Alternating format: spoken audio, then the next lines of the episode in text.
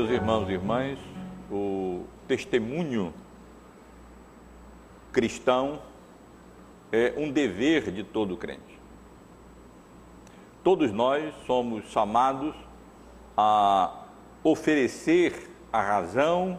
da esperança que há em nós como consequência da obra graciosa de Cristo em nosso lugar na cruz do Calvário. Nós fomos chamados para ser sal na terra, fomos chamados para ser luz no mundo. E devemos dar esse testemunho cristão àqueles que Deus, na sua soberana providência, coloca como os nossos próximos, amigos, colegas de trabalho, de estudo, familiares, vizinhos, tanto através de uma conduta digna de tão grande salvação que temos em Cristo, o nosso Senhor, o nosso Redentor, de uma vida reta, uma vida íntegra, que reflita o caráter do nosso Senhor e Salvador, o Senhor Jesus, mas também nós fomos chamados para dar testemunho da nossa fé e da obra redentora de Cristo através da nossa, das nossas palavras. Devemos estar prontos para abrir a nossa boca quando Deus nos dá oportunidade para isso e nos conduz nesse sentido. E pela misericórdia e graça de Deus, é, apresentarmos informalmente o Evangelho àqueles que estão perdidos, que estão mortos dos seus delitos e pecados, que caminham para a condenação e para o inferno, sem Deus neste mundo, na mais absoluta ignorância acerca do terrível estado do seu coração, da sua alma e acerca da maravilhosa graça salvadora disponível para todos quantos quiserem ir a Cristo e assim obterem dele a salvação, a remissão dos pecados e a vida eterna. E meus irmãos e irmãs, quando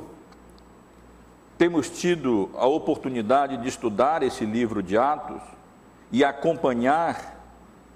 o apóstolo Pedro inicialmente, depois o testemunho de Estevão como mártir do Senhor Jesus Cristo, e especialmente as, a atividade missionária do apóstolo Paulo, como nós estamos fazendo nesse momento, nós temos tido várias oportunidades de aprender com o apóstolo Paulo, a cumprirmos essa missão que é de todo crente, dar testemunho da sua fé nas circunstâncias e relações em que a providência de Deus nos coloca nessa vida.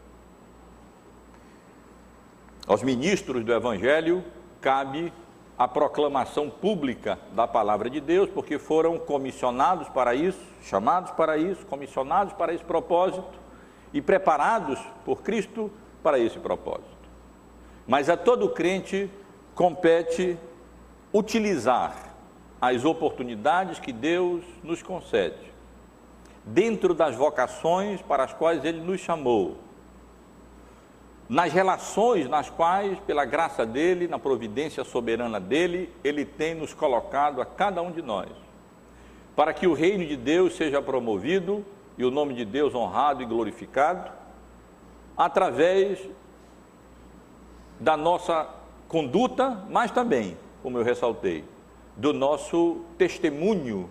cristão, pelo abrir da nossa boca pela explicação daqueles que não conhecem o caminho da salvação, da obra, da pessoa e da obra que Cristo realizou com esse propósito, sendo obediente até a morte e morte de cruz do Calvário. E meus irmãos, na passagem que eu li, dos primeiros versículos do capítulo 17 do livro de Atos, nós encontramos aqui lições é, relevantes acerca da estratégia missionária do apóstolo Paulo, da pregação de Paulo, do testemunho de Paulo, que lição que serve não apenas para aqueles que proclamam o evangelho como ministros da sua palavra, mas que nos instrui a todos nós acerca de como cada um de nós deve utilizar as oportunidades e anunciar o evangelho da graça de Deus em Cristo Jesus. E aqui também encontramos lições, somos relembrados, na verdade, acerca do, das consequências ou dos resultados que estamos autorizados a esperar quando nós, obedientes a Cristo, somos usados como instrumentos da graça dele no testemunho do Evangelho. Os irmãos estão acompanhando a exposição no livro de Atos, que estamos fazendo já há alguns meses, e, tem, e sabem que nós estamos aqui acompanhando a segunda viagem missionária do apóstolo Paulo.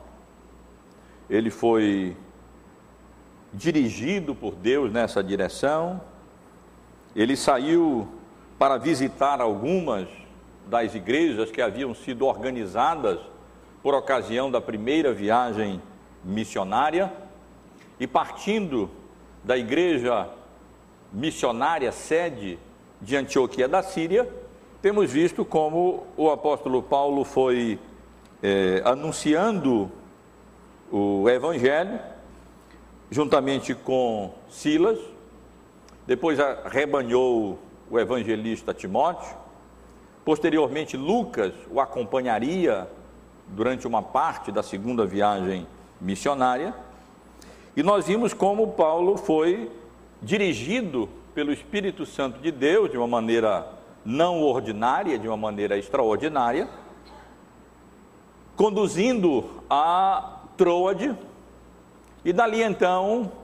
eh, revelando de maneira extraordinária a sua vontade ao apóstolo Paulo, através de um sonho, quando um varão macedônio pedia por socorro,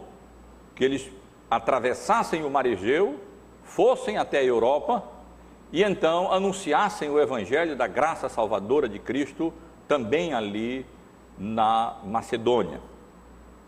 E assim foi feito. O apóstolo Paulo saiu, do porto na cidade de Troade, caminhou para a cidade de Filipos, caminhou, eu menciono, por mar, navegou até a cidade de Filipos, e ali então, por algum tempo,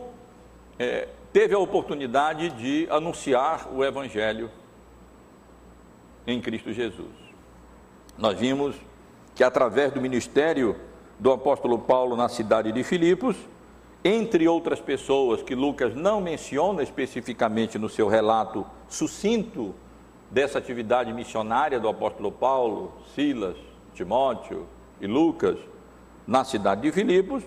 mas pelo menos somos informados aqui acerca da conversão de Lídia e da sua família, quase certamente daquela jovem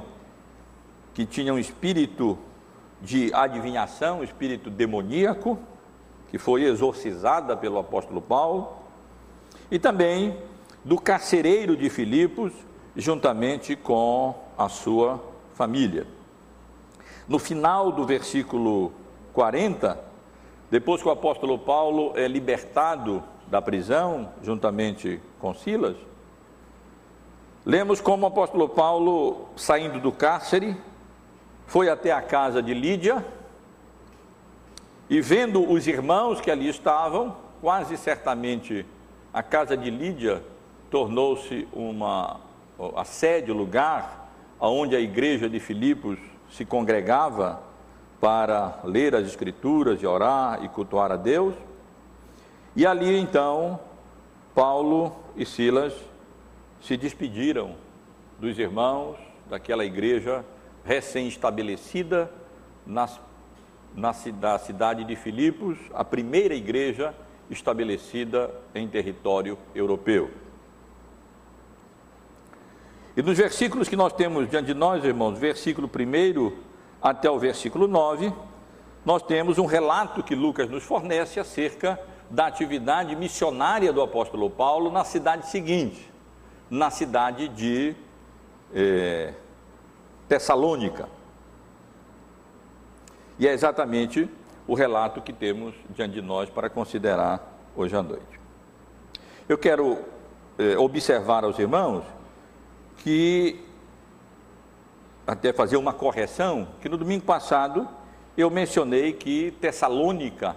ficava ainda na, ficava na província da Caia, mas na verdade não é assim, foi um engano meu. Na verdade, Tessalônica ainda está na província de, da Macedônia. Apenas mais para baixo é que fica a província da Acaia. E segundo o relato que nós temos aqui, libertado da prisão e havendo se despedido da igreja de Filipos, o grupo missionário parte então em direção a essa importante cidade de Tessalônica, que na verdade era tida como a capital da província da, da, da Macedônia. Eles passam apenas por outras duas cidades, Anfípolis, que ficava a 40 e poucos quilômetros, talvez uns 48 quilômetros a sudoeste da cidade de Filipos, de, provavelmente apenas pernoitaram ali na cidade de Anfípolis, não é dito de, não é mencionado nenhum trabalho evangelístico ali, nem aqui, nem em outra, nem em outro, outra porção da Bíblia. Depois então caminharam mais 40 quilômetros na mesma direção, mais ou menos, a sudoeste. Provavelmente passaram a noite na cidade de Apolônia. E depois então caminharam, mais provavelmente, caminharam o que eu menciono, provavelmente a cavalo, para se é que eles pernoitaram ali, porque a pé dificilmente eles poderiam é, percorrer 48, 40 quilômetros até essas cidades. Mas então eles, com mais 80 quilômetros, eles se dirigiram até a cidade de Tessalônica. E eu quero chamar a atenção dos irmãos, em primeiro lugar, nesse relato, é, para a estratégia missionária que nós temos podido perceber em outras porções aqui nesse relato da viagem missionária do apóstolo Paulo, especialmente nós podemos perceber aqui nesses versículos que nós estamos lendo. No versículo 2, nós lemos que, segundo o costume do apóstolo Paulo, ele procurou a sinagoga que havia ali na cidade de Tessalônica e que por três sábados arrazoou com eles acerca das Escrituras, expondo e demonstrando ter sido necessário que o Cristo padecesse e ressurgisse dentre os mortos, e que este é o Cristo Jesus que eu vos anuncio. Tessalônica era uma cidade importante, como mencionei, era uma cidade livre, há cerca de 42 anos, se não me falha a memória, antes de Cristo, ela havia sido declarada como uma cidade livre. Uma cidade grande, habitada por cerca de 200 mil pessoas na época.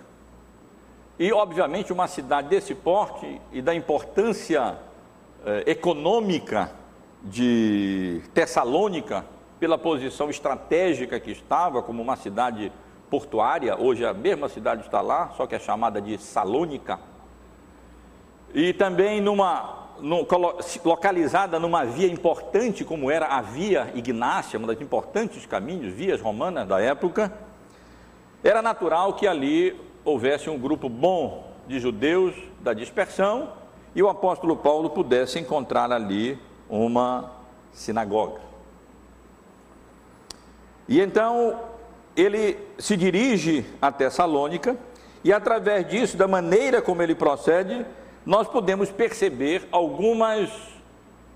estratégias missionárias ou evangelísticas do apóstolo Paulo, que eu gostaria de chamar a atenção dos irmãos em primeiro lugar. Primeiro, observem que ele raramente viajava sozinho.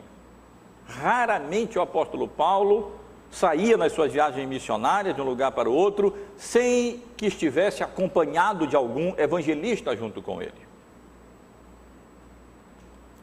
Quando acontecia, às vezes, de ele ter que ficar sozinho,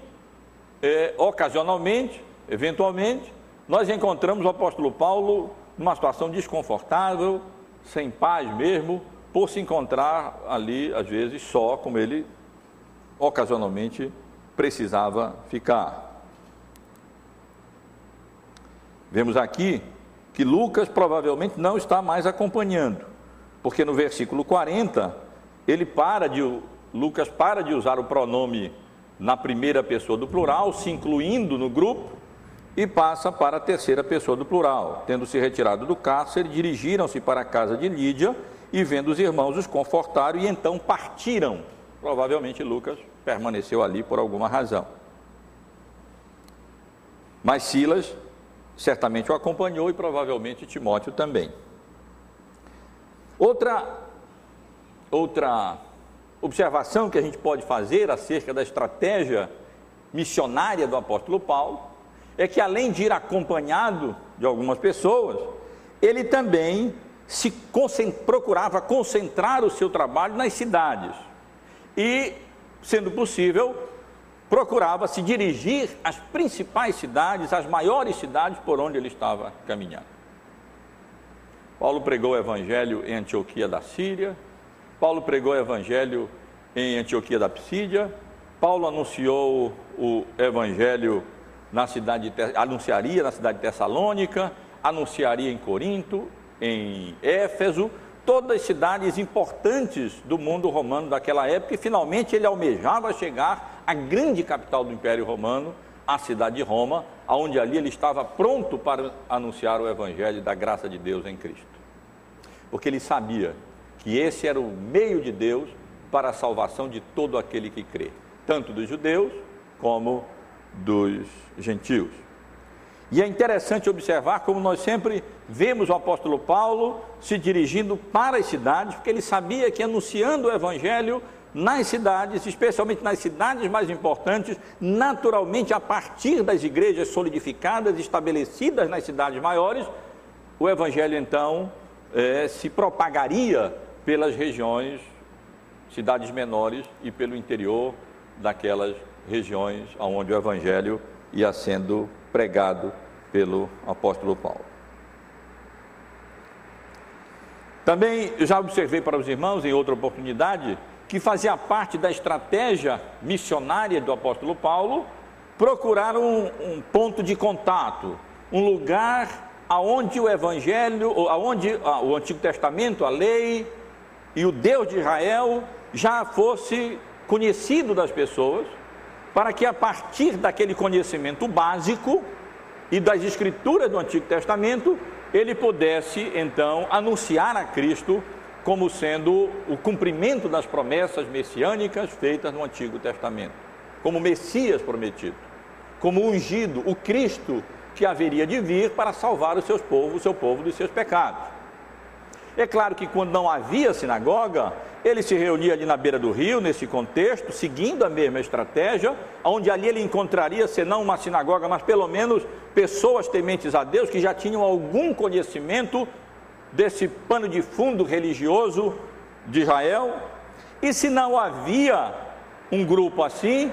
como às vezes acontecia, ele ia para a praça e então anunciava o evangelho eh, aos pagãos, mesmo que não tivesse uma sinagoga. Mas se houvesse uma sinagoga, então o apóstolo Paulo, primeiramente, se dirigia à sinagoga e aproveitava aquela oportunidade que tinha e os conhecimentos que as pessoas já tinham, para então anunciar a Cristo como é, o Messias prometido, como Salvador. Essa era uma decisão estratégica dele, pragmática nesse sentido, e a, a, aquilo que é prático nem sempre é mal, e ele então utilizava esse recurso. Mas por trás dessa decisão do apóstolo Paulo, havia também uma questão teológica, uma questão mesmo de princípio, de promessa. O, o evangelho era para ser anunciado primeiramente aos judeus e depois então aos gentios. E nesse sentido, o apóstolo Paulo procurava as sinagogas para ali, ali então, eu não sei se com o barulho da chuva, os irmãos que estão lá atrás estão conseguindo ouvir bem. Então, poder então é, anunciar o Evangelho. E a última lição que percebemos nessa, com relação à estratégia missionária do apóstolo Paulo, evangelística ali do apóstolo Paulo, essa especialmente aqui nos versículos 2, extraídas do versículo 2 e 3, é que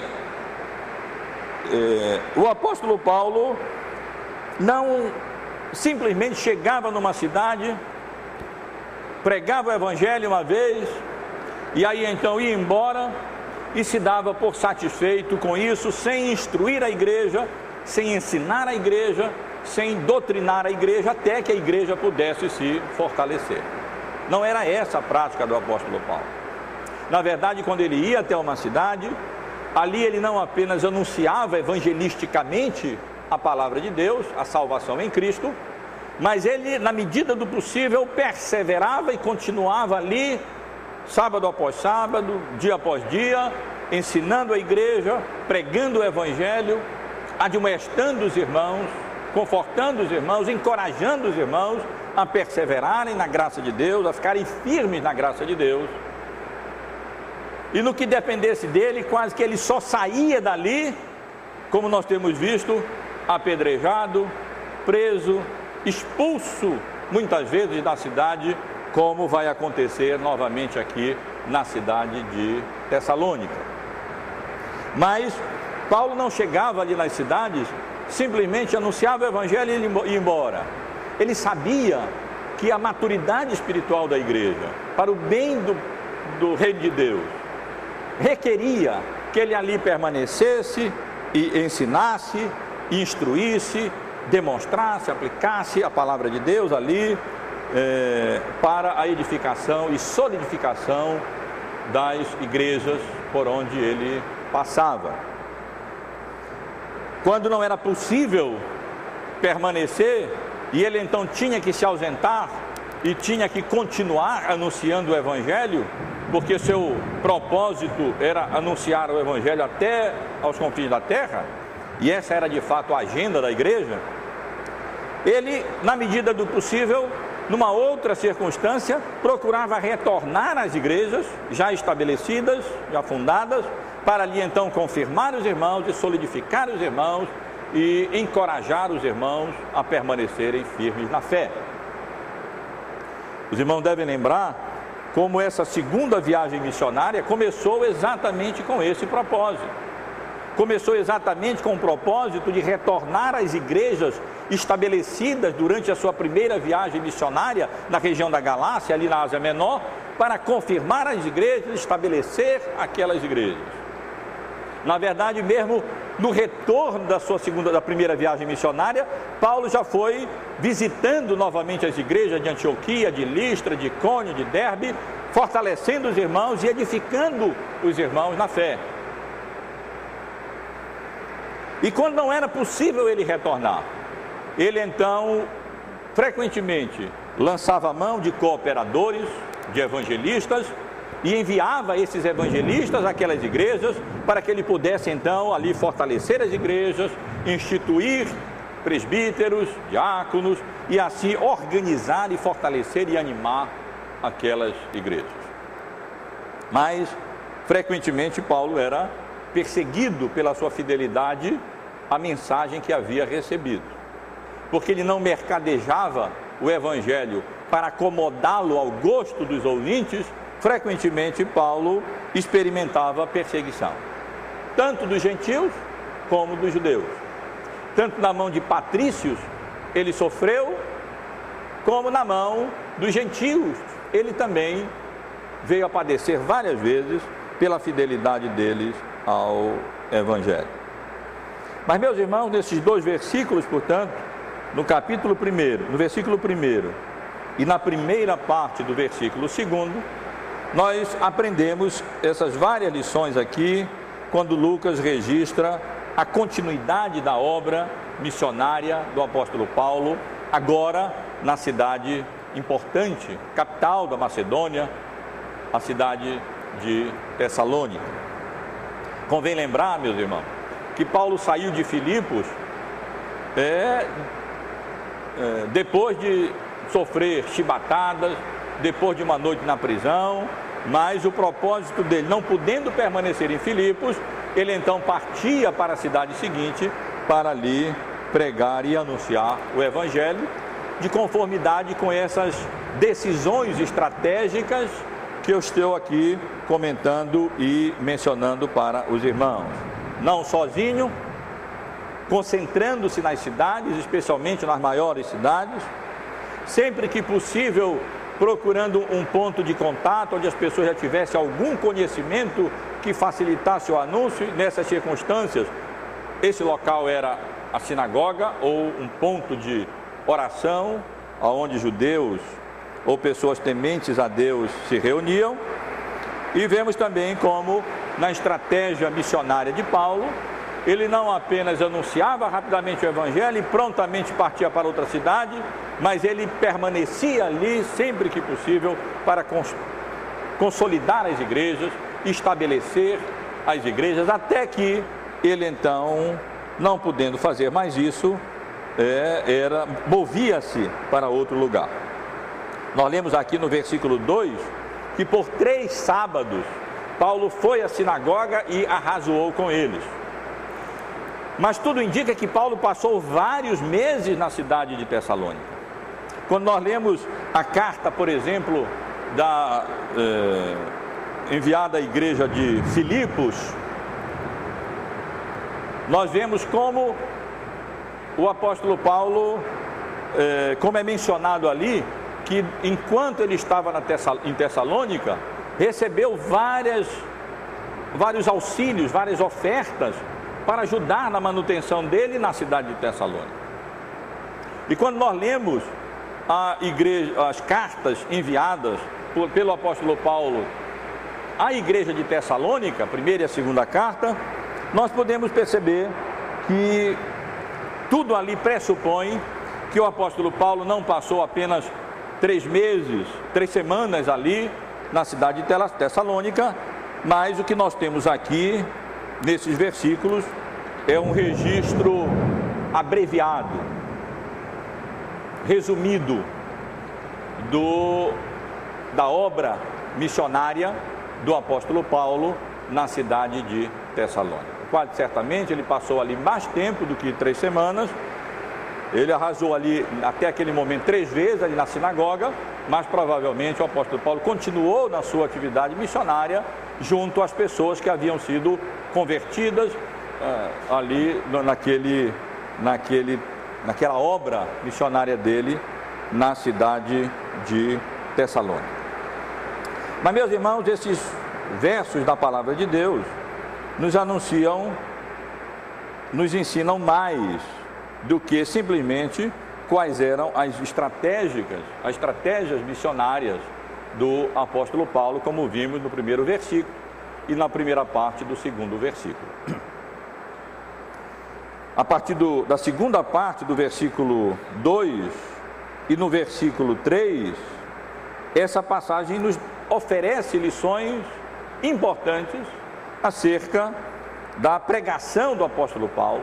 e que nós podemos tirar lições delas, não apenas para a pregação pública por aqueles que foram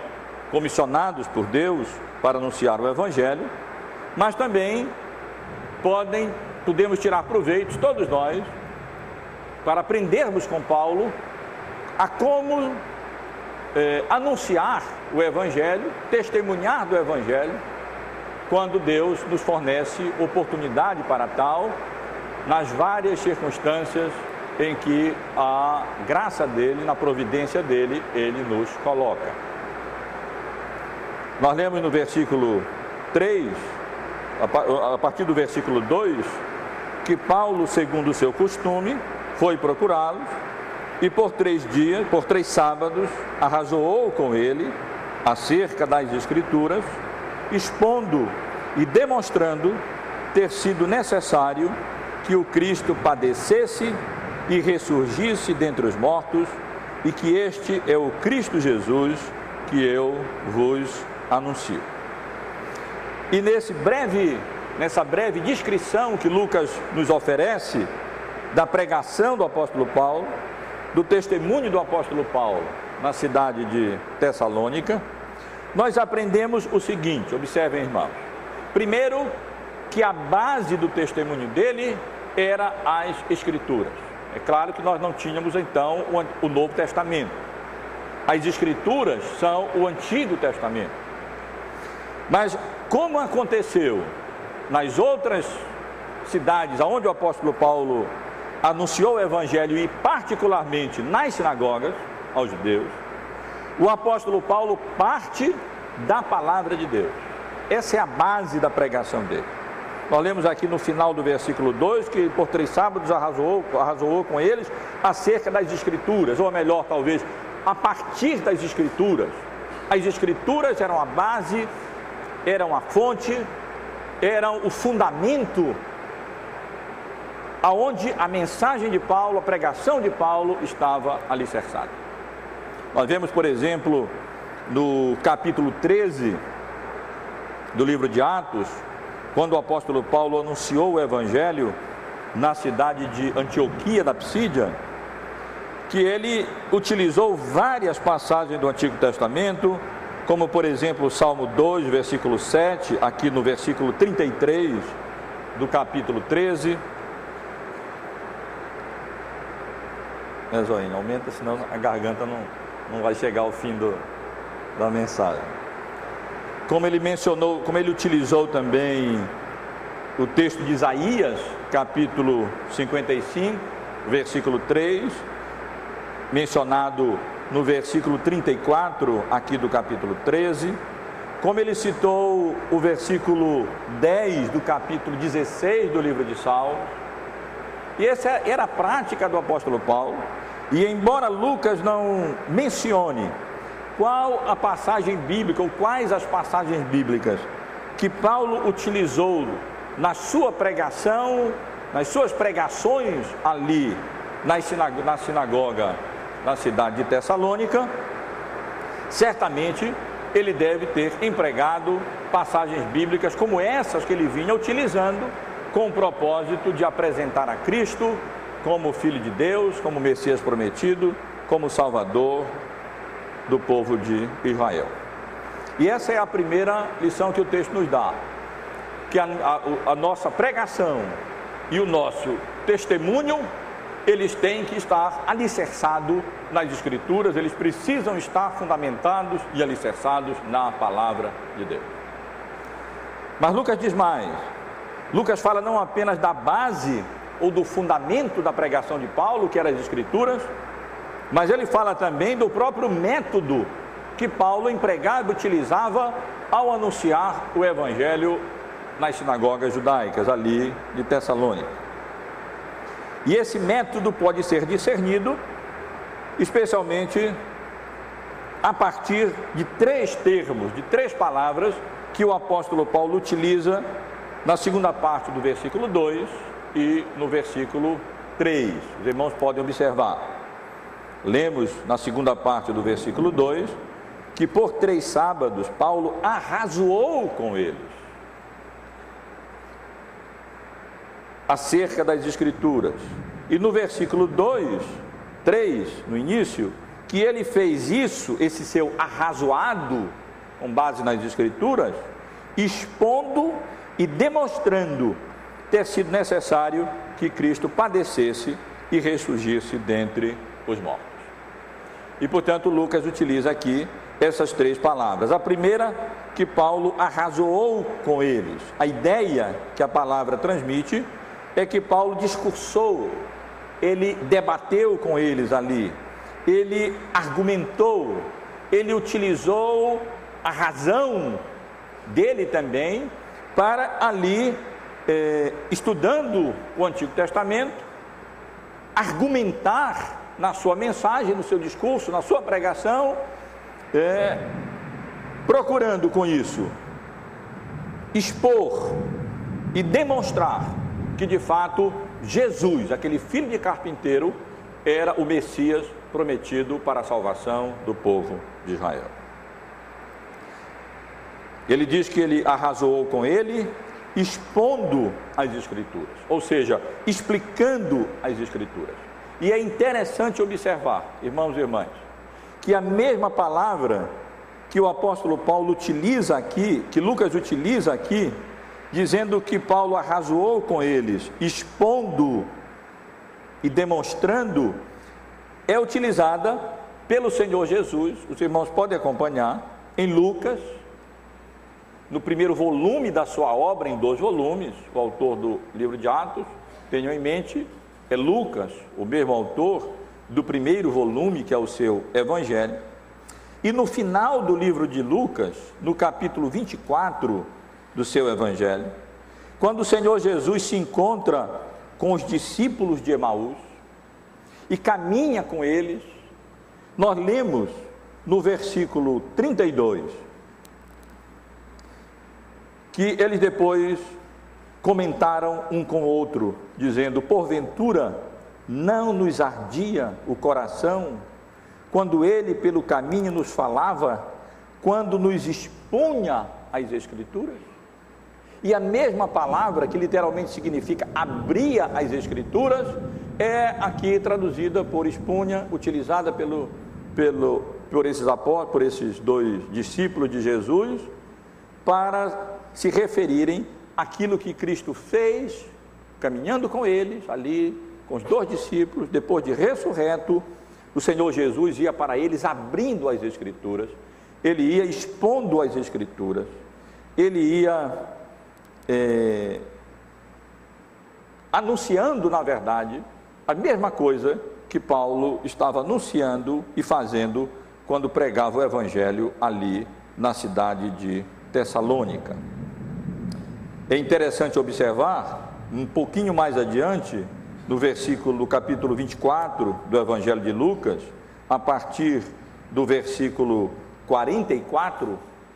que o, o conteúdo que nós encontramos da mensagem de Jesus ali para os discípulos de Emaús é mais ou menos o mesmo daquele que Paulo arrazoou e expôs à igreja na sinagoga de, na sinagoga de Tessalônica. A partir do versículo 44, nós lemos: A seguir, Jesus lhes disse: São estas as palavras que eu vos falei, estando ainda convosco, que importava se cumprisse tudo o que de mim está escrito na lei de Moisés nos profetas e nos salmos.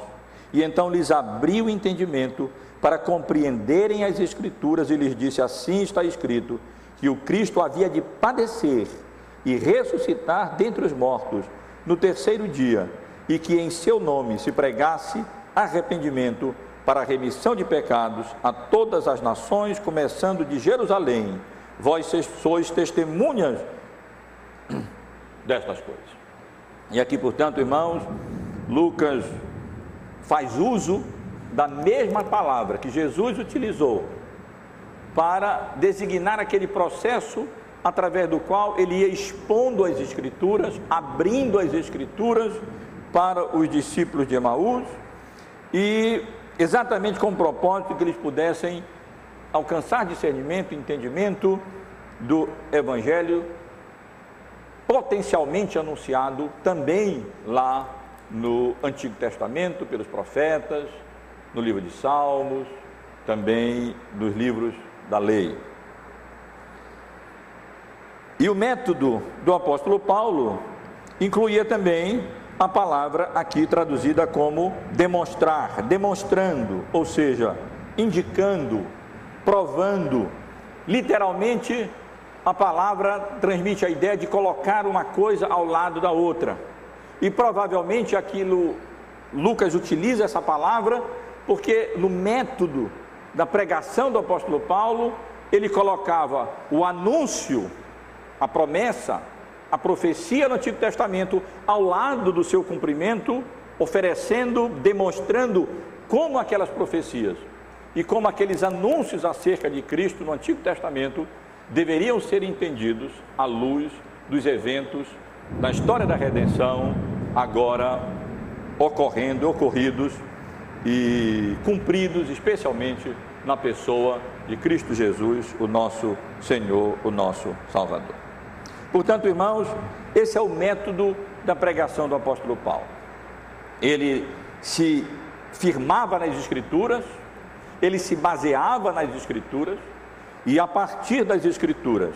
ele procurava arrazoar, argumentar, e arrazoava de tal maneira que ele expunha eh, e abria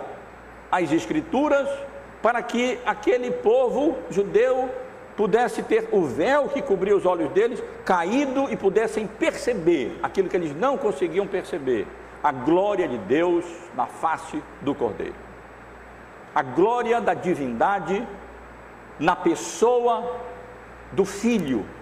Jesus, que, embora com aparência de fragilidade humana e tendo sofrido, ele era, foi confirmado por palavras e atos miraculosos como sendo e especialmente pela sua ressurreição, como sendo o Messias prometido ao povo de Israel. Mas irmãos, Lucas não nos apresenta aqui apenas o, a, o alicerce da pregação de Paulo, a base da pregação de Paulo e o método da pregação de Paulo, mas ele fala do conteúdo da pregação de Paulo e do testemunho de Paulo ali na cidade de Tessalônica. E pelo próprio texto, de maneira resumida, Lucas indica que o conteúdo, aquilo que era o fundamental, o foco, a essência da pregação, da pregação de Paulo era Cristo Jesus. Cristo era o foco da pregação do apóstolo Paulo. A sua pessoa e a sua obra. Através do Antigo Testamento, argumentando, demonstrando, arrazoando, comprovando, o apóstolo Paulo procurava ali demonstrar e abrir o entendimento daquele povo judeu, para poder perceber que todo o Antigo Testamento falava de Cristo e que todo o Antigo Testamento se cumpria em Cristo Jesus. E ele procurava ali demonstrar, primeiro, que Jesus é o Cristo, que todas as indicações que todas as evidências no, nas pregações, na autoridade, nos milagres, na ressurreição, no testemunho apostólico acerca da ressurreição do Senhor Jesus, tudo demonstrava com clareza: este Jesus é aquele Messias, o Cristo anunciado na antiga dispensação. E não apenas o apóstolo Paulo procurava fornecer a identidade do Messias como sendo Jesus, o Salvador, o filho de um carpinteiro, mas ele procurava ali demonstrar e arrazoar, e explicar e abrir o coração daquele povo e a mente daquele povo para que eles pudessem entender mais acerca da natureza da obra expiatória que Cristo veio para realizar nesse mundo quando ele encarnou, assumindo a nossa natureza humana. Aqui no versículo 3, nós lemos que fazia parte da pregação do apóstolo Paulo, do ensino do apóstolo Paulo, arrazoar, expondo e demonstrando ter sido necessário que o Cristo padecesse e ressuscitasse dentre os mortos e que este é o Cristo Jesus que eu vos anuncio. Além de anunciar que Jesus era o Cristo, Paulo procurava ali expor e demonstrar que era necessário que o Messias prometido viesse não como o povo de Israel, de modo geral, esperava, em glória diretamente, mas que o caminho da glória de Cristo era pavimentado de sofrimento, de padecimento, de morte, de crucificação, de ressurreição e então viria a glória. Era difícil para o povo de Israel, foi difícil até mesmo para os apóstolos do Senhor Jesus compreenderem a natureza da obra salvadora que o Messias viria a realizar. A ideia que eles sustentavam, de modo geral, é que o Messias seria um salvador político, que ele seria um redentor cheio de poder, que iria finalmente libertar o povo de Israel do jugo das outras nações e estabelecer aquele toda aquela glória, todo aquele poderio militar, econômico, político, que em parte o povo de Israel já havia experimentado durante a antiga dispensação. E era difícil eles lerem o Antigo Testamento, como várias passagens nos Salmos e dos profetas, Isaías e outros, claramente indicando que a obra de Cristo incluiria não apenas o seu retorno vitorioso em glória, mas incluía também o seu padecimento, o seu sofrimento, a sua humilhação, a sua morte, a sua crucificação ali na cruz do Calvário. Aí sim, depois disso, depois de ter sido crucificado, depois de ter sido morto, depois de carregar sobre si a culpa dos pecados dos eleitos, daqueles que o Pai confiou a ele para que ele salvasse. Aí sim, ele seria ressuscitado. A sua obra seria reconhecida e aceita pelo Pai. Ele seria entronizado como Deus homem, a quem toda autoridade foi confiada nos céus e na terra, para reinar em glória. E então até o dia em que ele iria retornar, e ali ele de fato irá reinar já sem nenhuma oposição, de maneira perfeita e completa sobre o povo remido, sobre a sua igreja que o Pai é, confiou a ele.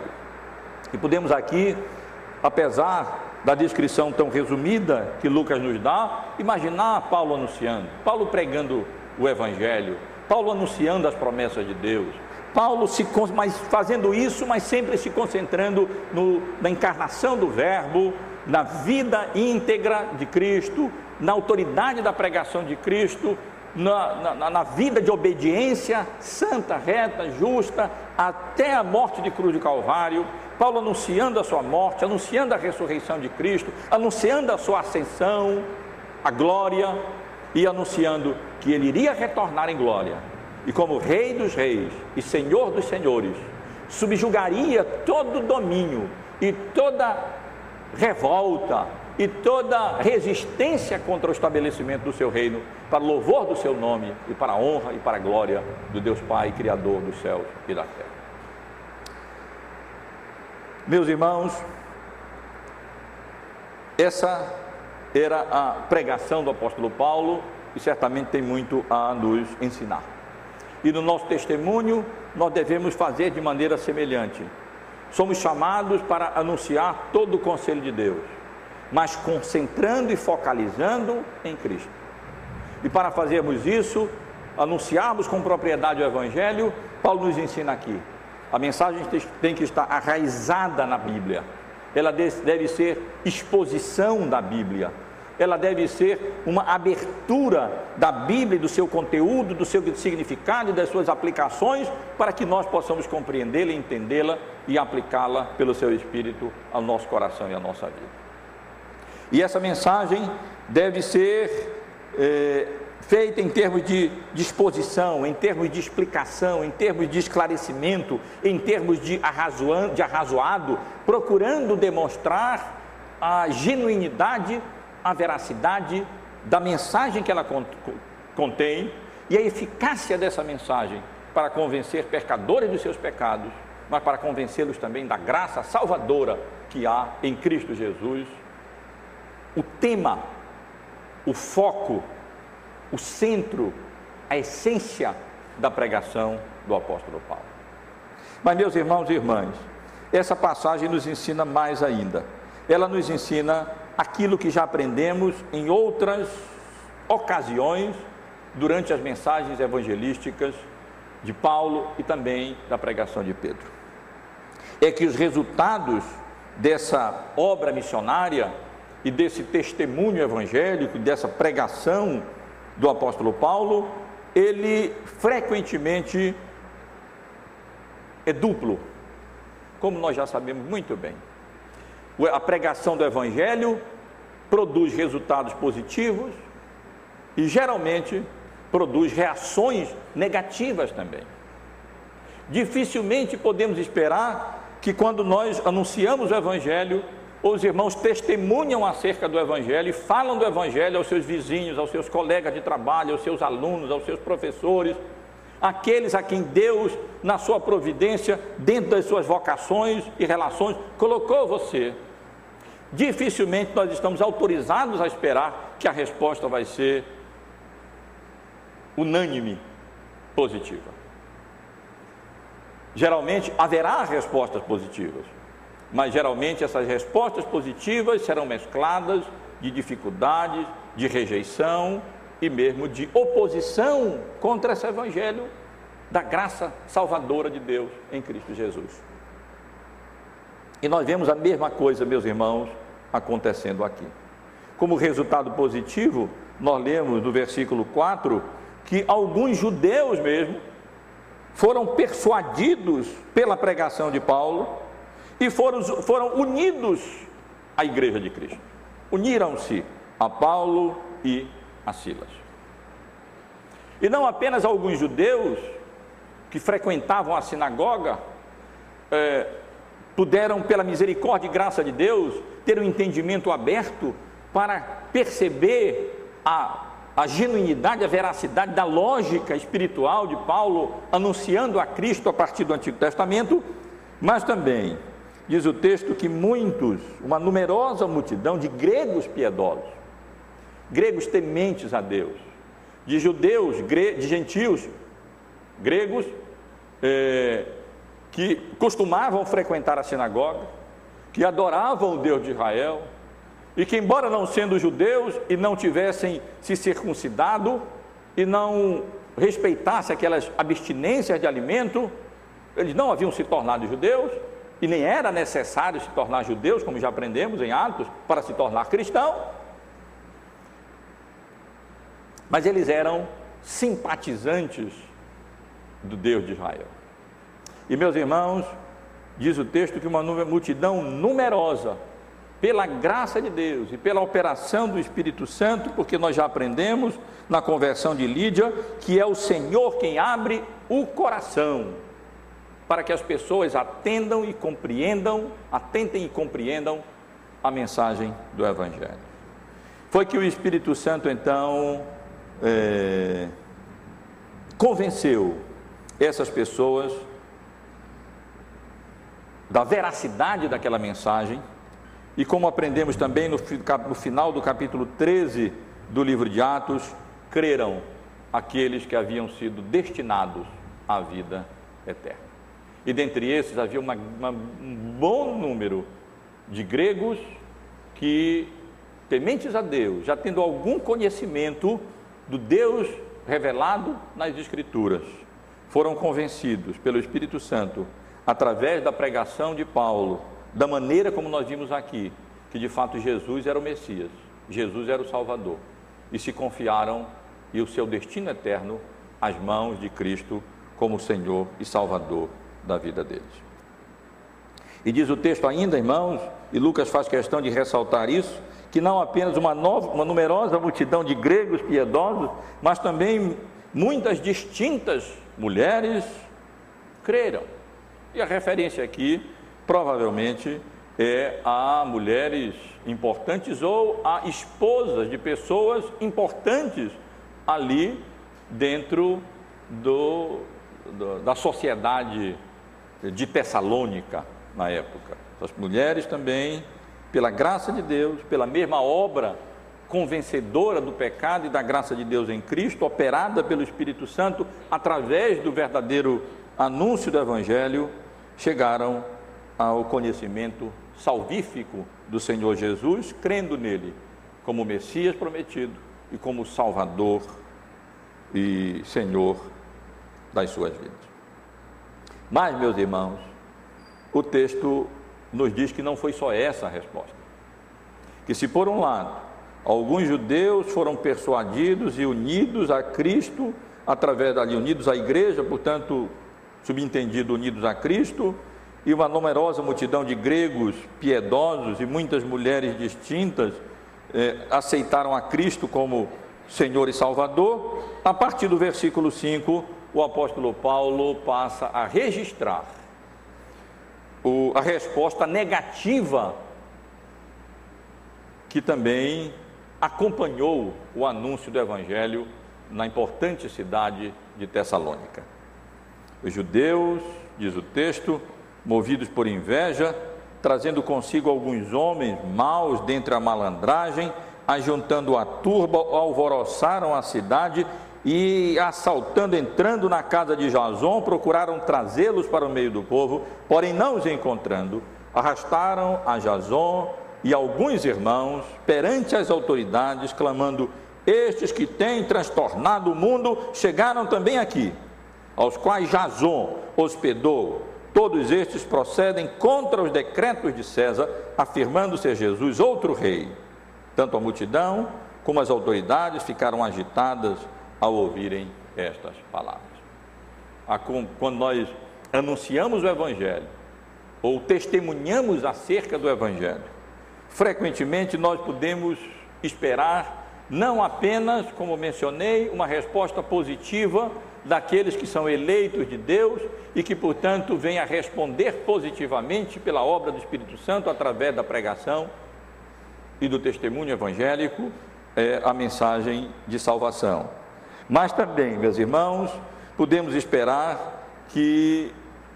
isso seja acompanhado de reações negativas, de oposição mesmo à mensagem anunciada. É incrível,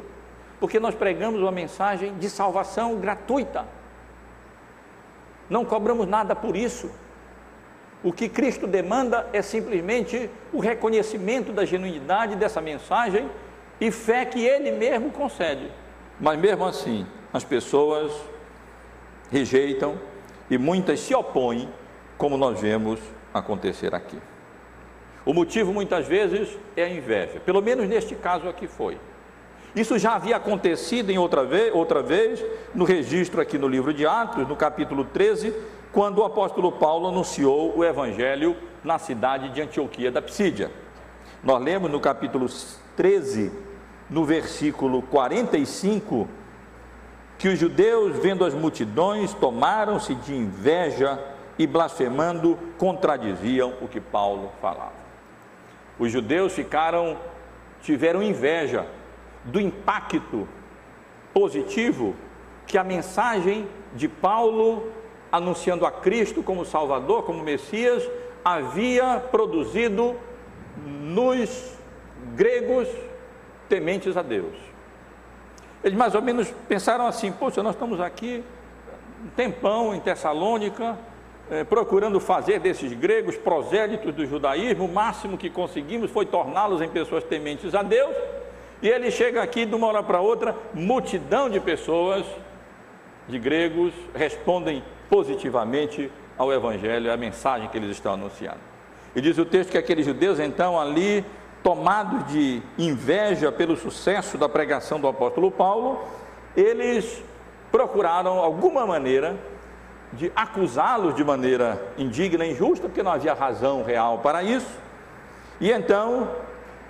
é, além da inveja, veio esse alvoroço,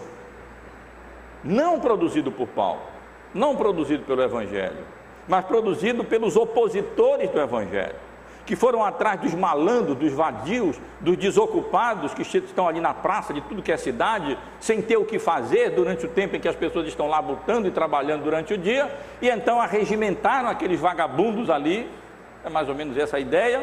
e então ali eh, provocaram uma, uma arruaça mesmo, uma confusão, alvoroçaram a cidade, e então sabendo que Paulo e os evangelistas estavam hospedados na casa de Jason, provavelmente ali um judeu já convertido ao evangelho. Então foram até lá e não encontrando o apóstolo Paulo e Silas, quem sabe já evangelizando ali em outro canto, em outro lugar da cidade. Eles então arrastaram, essa é a ideia mesmo, a Jason e alguns irmãos já que ali encontraram as autoridades para que fossem é, punidos e ali apresentaram algumas acusações. Uma observação que eu gostaria de fazer com os irmãos. Quando nós lemos aqui que eles foram arrastados até as autoridades, Lucas utiliza uma palavra grega é, para designar essas autoridades, que no século XIX e na primeira metade do século XX era utilizada, era utilizada como argumento pelos liberais na tentativa de, entre outras coisas, é claro, é, é, questionar a veracidade histórica do relato de Lucas. Eu explico. É que a palavra que, que, que Lucas usava aqui não se achava em nenhum outro lugar na literatura com referência a autoridades civis ou militares naquela época. E então os teólogos liberais diziam, está vendo? Ele não tinha, isso é, isso é invenção, ele não, não tem, está usando aqui palavra que na verdade nunca, nunca houve, nunca se utilizou para se designar autoridades em uma cidade. No século XX, na segunda metade, achou-se 16 inscrições, utilizando essas palavras, na cidade, essa palavra, na cidade de Tessalônica, com referência às autoridades que governavam aquela cidade, que era livre a partir do, do ano, parece que 42 antes do Senhor Jesus. E aí o que se confirma é que quem estava errado não era Lucas, um historiador fidedigno. Quem estava errado eram os liberais, que utilizavam-se de uma omissão apenas como argumento contra a inspiração e a historicidade das escrituras, para depois serem contraditos, contraditos pelas próprias evidências arqueológicas históricas que vieram a demonstrar que Lucas era assim,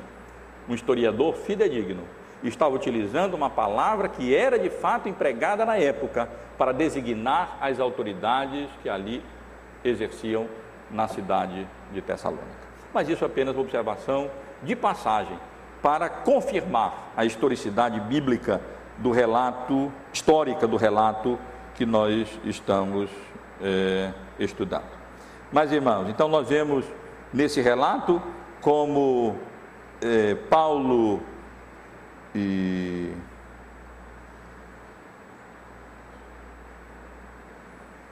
como é, Jason e os irmãos que ali estavam em sua casa foram detidos, foram ali levados às autoridades e então é, como eles foram acusados. E as acusações que nós somos, temos aqui são basicamente duas. Uma, que aqueles homens eram transtornadores da ordem pública, eram, eram pessoas que sublevavam o povo, que provocavam revoltas ali dentro do domínio do Império Romano. Uma coisa muito mal vista no Império Romano. Qualquer tentativa ali de, ou suspeita de levante, de, de revolta, era logo preocupante para as autoridades locais. E eles então procuravam abafar sempre e, e acabar com essas revoltas, essas confusões que poderiam surgir ali no intuito de preservar a famosa Pax Romana, a paz romana. E as acusações foram essas, que eles eram transtornadores da ordem pública. Era possível que as notícias já tivessem chegado lá. Porque eles mencionam, olha, esses que têm transtornado o mundo, o mundo romano, têm chegado também até aqui. Então é muito provável, é quase certo, que eles, as notícias estavam chegando. Olha, o apóstolo Paulo, aqueles homens estão anunciando, anunciaram lá o evangelho lá em Antioquia da Psídia. Aconteceu isso, aquilo, aquilo outro, houve uma confusão por lá. Depois ele veio, foi para tal lugar e aconteceu coisa semelhante. Ele veio de Filipos, foi preso até lá em Filipos. Provavelmente eles não contaram o resto da história que nós estudamos aqui no domingo passado, como ele foi libertado por ser cidadão romano e por não ter de fato feito nada que pudesse justificasse a condenação que recebeu. Mas o fato é que eles utilizaram essas notícias e ali então fizeram aquela arruaça, aquela confusão, mas na realidade, meus irmãos, o que nós vemos é que quem estava fazendo confusão e quem estava se revoltando, quem estava de certa maneira prejudicando a paz romana, não eram os evangelistas, mas eram aqueles que se opunham a eles e que várias vezes usavam de recursos eh, eh, indignos, escusos mesmo, no sentido de provocarem essas confusões, como fizeram aqui com esses malandros que ficavam lá na praça, para então é,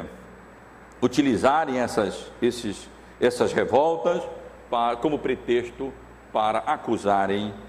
o apóstolo Paulo e os outros que anunciavam o Evangelho.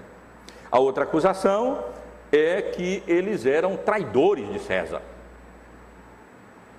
E eles eram traidores de César porque eles anunciam, anunciavam que Jesus era outro rei e que Jesus iria retornar. Eles pregavam acerca da parousia de Cristo, a, a, a, o termo grego para a, a segunda vinda de Cristo, mas era um termo utilizado também para a vinda de um rei,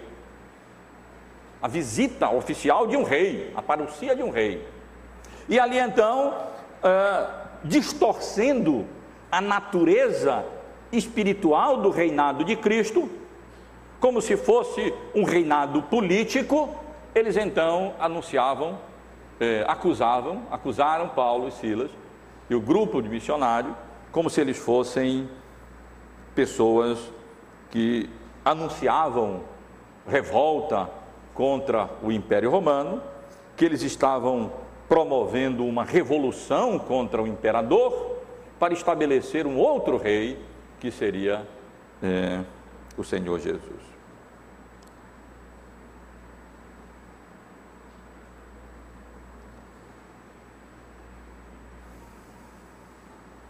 Na verdade, meus irmãos,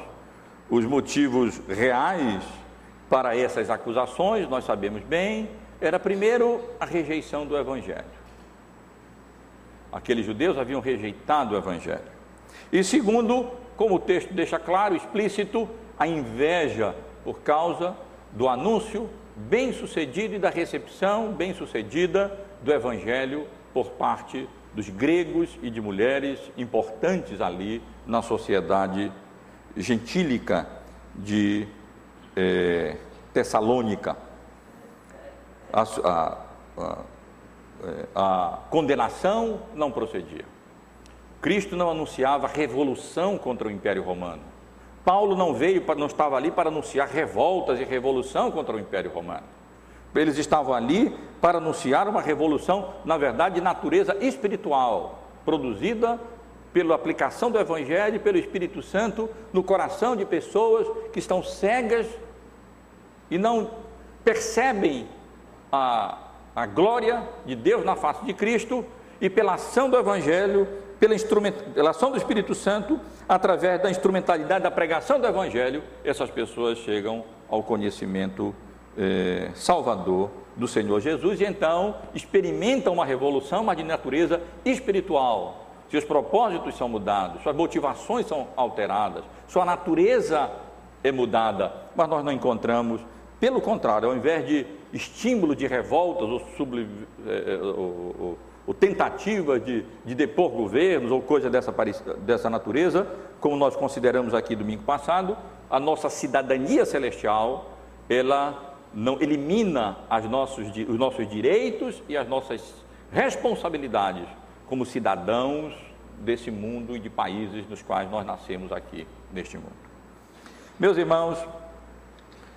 a última lição, a última, último resultado que nós encontramos aqui está registrado no versículo 9. De uma maneira graciosa, pela misericórdia de Deus mesmo, coisa pior não aconteceu com o apóstolo Paulo na providência de Deus, graças a Deus, Paulo não estava lá na casa de Jason. Porque a intenção certamente era, era ruim. E as acusações, embora falsas, eram gravíssimas. Perturbar a ordem pública, colocar em risco a Pax Romana e pregar um outro rei, um outro César, eram acusações que facilmente poderiam levar Paulo e Silas e Timóteo à morte, à morte, como o Senhor Jesus, por essas razões, foi levado à morte também. Mas pela misericórdia e graça de Deus, irmãos, quando nós anunciamos o Evangelho, nós estamos autorizados a esperar não apenas respostas positivas, o convencimento da genuinidade dessa mensagem, porque o Espírito Santo de Deus age através da pregação e do testemunho no coração dos seus eleitos. E estamos autorizados a esperar também oposições, inveja, confusão, acusações falsas contra nós. Mas nós estamos autorizados a esperar também, muitas vezes, manifestações graciosas do livramento de Deus. E é isso que acontece aqui no final do relato, no versículo 9. Apesar de no versículo 8 nós lemos que tanto a multidão como as autoridades ficaram agitadas ao ouvirem essas acusações, ainda assim no versículo 9 nós lemos que, contudo, eles soltaram a Jason e aos mais, após terem recebido deles a fiança estipulada. A fiança estipulada aqui, pelo termo jurídico que eles usam, talvez não fosse um, um, um valor financeiro como nós podemos imaginar ali como, como condenação por terem hospedado aqueles, aquelas pessoas acusadas de perturba, perturbadores da ordem pública é mais provável que essa fiança, conforme o termo utilizado aqui, designe a promessa, o compromisso de que Paulo não voltaria mais ali naquela cidade de Tessalônica. E é interessante, meus irmãos, observar que de fato Paulo não há registro de que Paulo tenha retornado à cidade de Tessalônica. Ele escreveu duas cartas, encorajou a igreja, animou a igreja, mas é bem possível que quando ele menciona na sua primeira carta à igreja de, Tessal, de, de, de Tessalônica, irmãos podem observar, Tessalonic, 1 Tessalonicenses, no capítulo 2, no versículo 18. Vou ler desde o verso 17. Ora, nós, irmãos, orfanados por breve tempo da vossa presença, não porém de coração, com tanto mais empenho, diligenciais com grande desejo, eh, diligenciamos com grande desejos e ver-vos pessoalmente. Por isto quisemos ir até vós, pelo menos eu, Paulo, não somente uma vez, mas duas, contudo, Satanás me barrou o caminho. E não é improvável que essa referência seja, que essa menção seja uma referência a essa objeção, a essa esse impedimento que Paulo teve de retornar à cidade de Tessalônica através de notícia de que não deveria voltar, porque se voltasse, é, a, a, o retorno dele ali poderia ocasionar mais provações e mais perseguições à igreja, que naquele momento já estava passando por dificuldades e perseguições e provações, como o apóstolo Paulo passou através do seu ministério ali. Meus irmãos, o meu tempo já, já avançou muito eu não quero me delongar mais, mas aqui nesse relato nós temos lições preciosas que devem ser observadas, tanto para aqueles que laboram no, na, em, em obras missionárias, temos lições preciosas. Não é bom estar sozinho nessa. Essa obra é muito difícil em termos missionários, em outras nações ou em regiões eh, ainda não evangelizadas, para ser realizado por uma pessoa só sem o ombro e sem a companhia de um companheiro, mais de um companheiro, para encorajar, encorajarem-se mutuamente nessa obra de evangelização, de, de anúncio, de, de proclamação e promoção do reino de Deus nesse mundo. A estratégia que Paulo nos dá de nos concentrarmos nas cidades populosas, importante, é muito interessante, para podermos então, a partir daí, o Evangelho ser avançar em direção a outras cidades quando é possível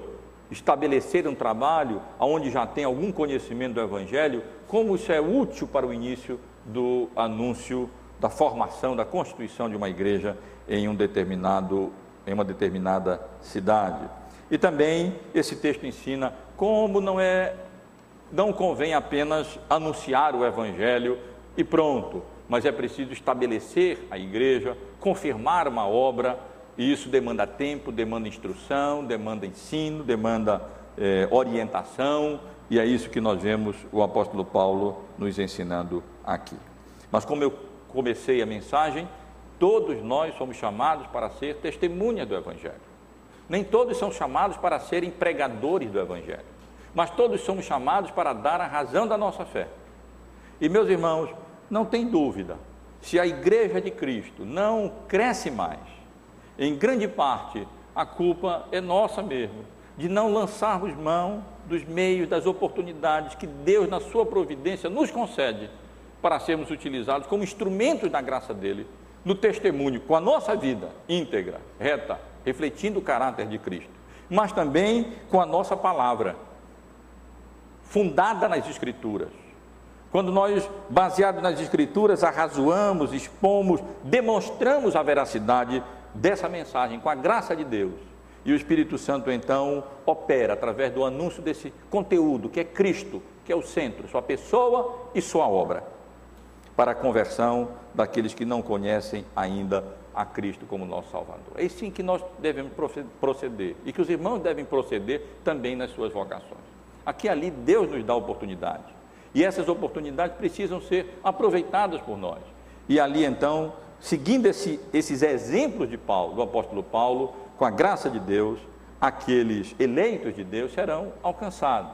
Responderão positivamente, como alguns judeus ali responderam, e como um grupo numeroso de gregos respondeu, e como mulheres importantes da cidade responderam também. As perseguições virão? Provavelmente sim. Mas Deus é gracioso. E em meio às perseguições, Ele nos provê também livramento, instrumentos, meios pelas quais, pelos quais muitas vezes somos graciosamente livrados dessas provações e desses e desses sofrimentos e dessas perseguições, como pelo menos aconteceu aqui com Paulo e Silas, que puderam é, sair de Tessalônica, fugir e se dirigirem para Bereia, como nós vamos estudar sobre domingo que vem, se Deus permitir, e ali anunciar o Evangelho para um povo ainda mais nobre do que aquele de Tessalônica, porque de fato levava séria pregação